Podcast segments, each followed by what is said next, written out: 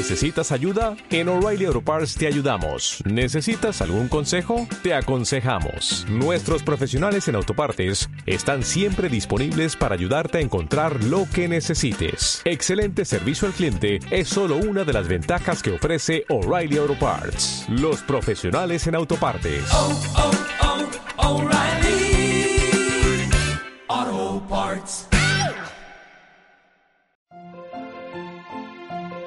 Estás escuchando Curiosidades de la Historia de Historia National Geographic. Hoy hablaremos de la corrupción política en el siglo XVII.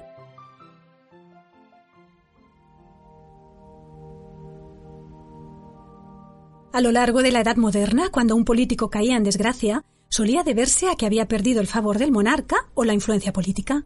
Rara vez a las irregularidades económicas que hubiera podido cometer, lo que hoy denominamos corrupción. En Europa tardaron mucho en consolidarse unos principios mínimos de probidad en el manejo del dinero público. Es cierto que ya en la Edad Media, en el seno de los grandes monasterios, se elaboraron normas sobre la correcta gestión del patrimonio de las órdenes religiosas y la dilapidación por parte del administrador comenzó a ser corregida como un comportamiento no virtuoso que causaba perjuicios a la comunidad. Estas objeciones morales ante la mala administración económica acabaron trasladándose progresivamente a los oficiales del erario de las monarquías. Pero no se creó una codificación legal minuciosa que evitara las tentaciones de defraudación. Solo a partir del siglo XIX, con la consolidación de los regímenes liberales, tomó forma un marco jurídico que persiguió esas prácticas de manera sistemática.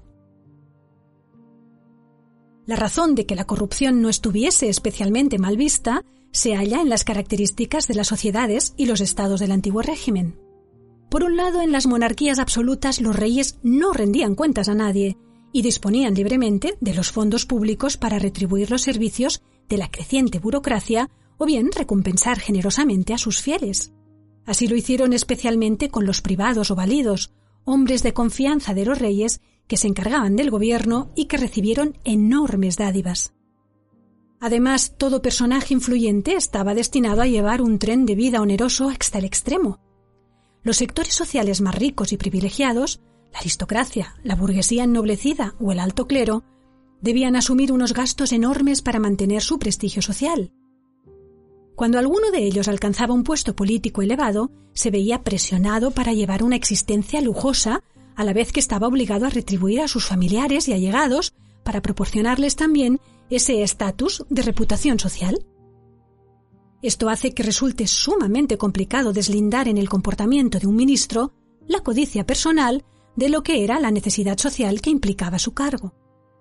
La justicia, pues, intervenía raramente en los casos de corrupción, pero a cambio quedaba el recurso a las críticas y las denuncias por los escándalos que estallaban recurrentemente. Los ejemplos son incontables. En la España del siglo de oro causaron sensación las corruptelas de Francisco de Sandoval y Rojas, duque de Lerma, valido de Felipe III. El hombre más poderoso del reino amasó una fortuna personal ingente gracias a malversaciones, fraudes contables, nepotismo y especulaciones urbanísticas que llevó a cabo aprovechando el traslado de la corte de Madrid a Valladolid. También fueron sonados los casos de otros secuaces de Lerma, como Rodrigo Calderón, marqués de Siete Iglesias, sobre el que el duque logró hacer recaer sus culpas y que fue decapitado tras un juicio en 1621, o el catalán Pedro Franqueza, conde de Villalonga. El hijo de Lerma, el duque de Uceda, que sucedió a su padre como favorito del rey, estuvo implicado en escándalos similares. Este entramado acabó cuando los Sandoval perdieron influencia en la corte con la entronización de Felipe IV. El nuevo privado, el conde duque de Olivares, apoyó un proceso que condenó al duque de Lerma a pagar al erario real 72.000 ducados anuales, incrementados con los atrasos debidos por sus dos décadas de privanza. En Inglaterra, un poderoso implicado en casos de corrupción fue Georges Villiers, primer duque de Buckingham.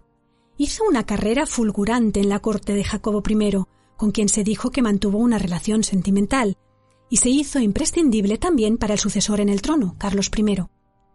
El duque amasó un patrimonio personal enorme aprovechándose de sus responsabilidades, mediante la creación de nuevos tributos y la venta de cartas de privilegios al margen de la aceptación de sobornos. Sin embargo, la encuesta que le abrió en 1621 el Parlamento inglés por la proliferación de denuncias no prosperó. Las responsabilidades recayeron sobre uno de sus hombres, el famoso filósofo Francis Bacon, por entonces Lord Canciller del Tesoro, quien fue inmolado por Buckingham. Bacon renunció a sus cargos y debió asumir penas económicas y la proscripción social. Víctima de las intrigas cortesanas, Buckingham acabó asesinado en 1628. Hábil en desviar acusaciones, su fama quedó preservada para la posteridad, pues fue el primer inglés no perteneciente a la familia real enterrado en la bahía de Westminster al lado de Jacobo I. Pero es la Francia del siglo XVII la que se ha convertido en ejemplo de las relaciones peligrosas entre riqueza y poder. Los suntuosos castillos del Loira, joya del patrimonio arquitectónico francés, fueron construidos en gran parte por poderosos hombres de gobierno, administradores de tributos y del patrimonio de la corona, cuyas fortunas se forjaron en el manejo turbio de oficios y beneficios de la monarquía.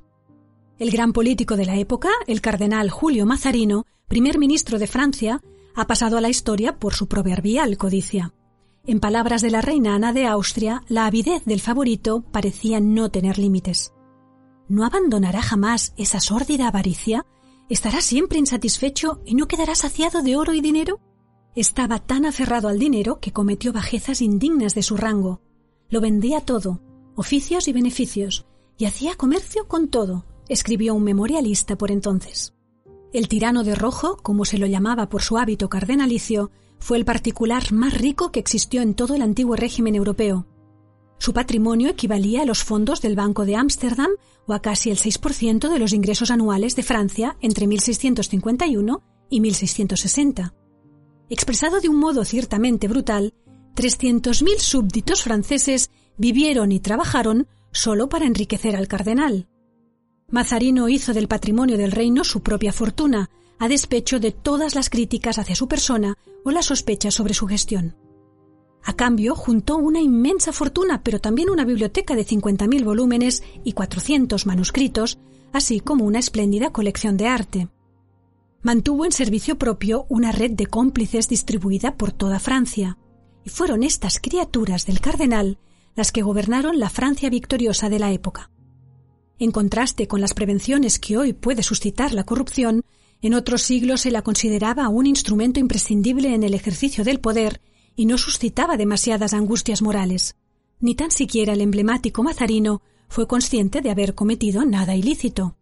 En sus últimos días, mientras en camisón pedía que cambiaran de lugar algunos cuadros de su galería de pinturas, se lamentaba con dolor y sin atisbo de sarcasmo. Hay que despedirse de este y también de este con lo que he sufrido para adquirir todas estas cosas. Si te ha gustado este podcast, puedes suscribirte a nuestro canal en el que iremos publicando regularmente nuevos contenidos. Además, recuerda que también puedes suscribirte a la revista Historia National Geographic en formato papel o en digital a través de la web historiang.com barra suscripción.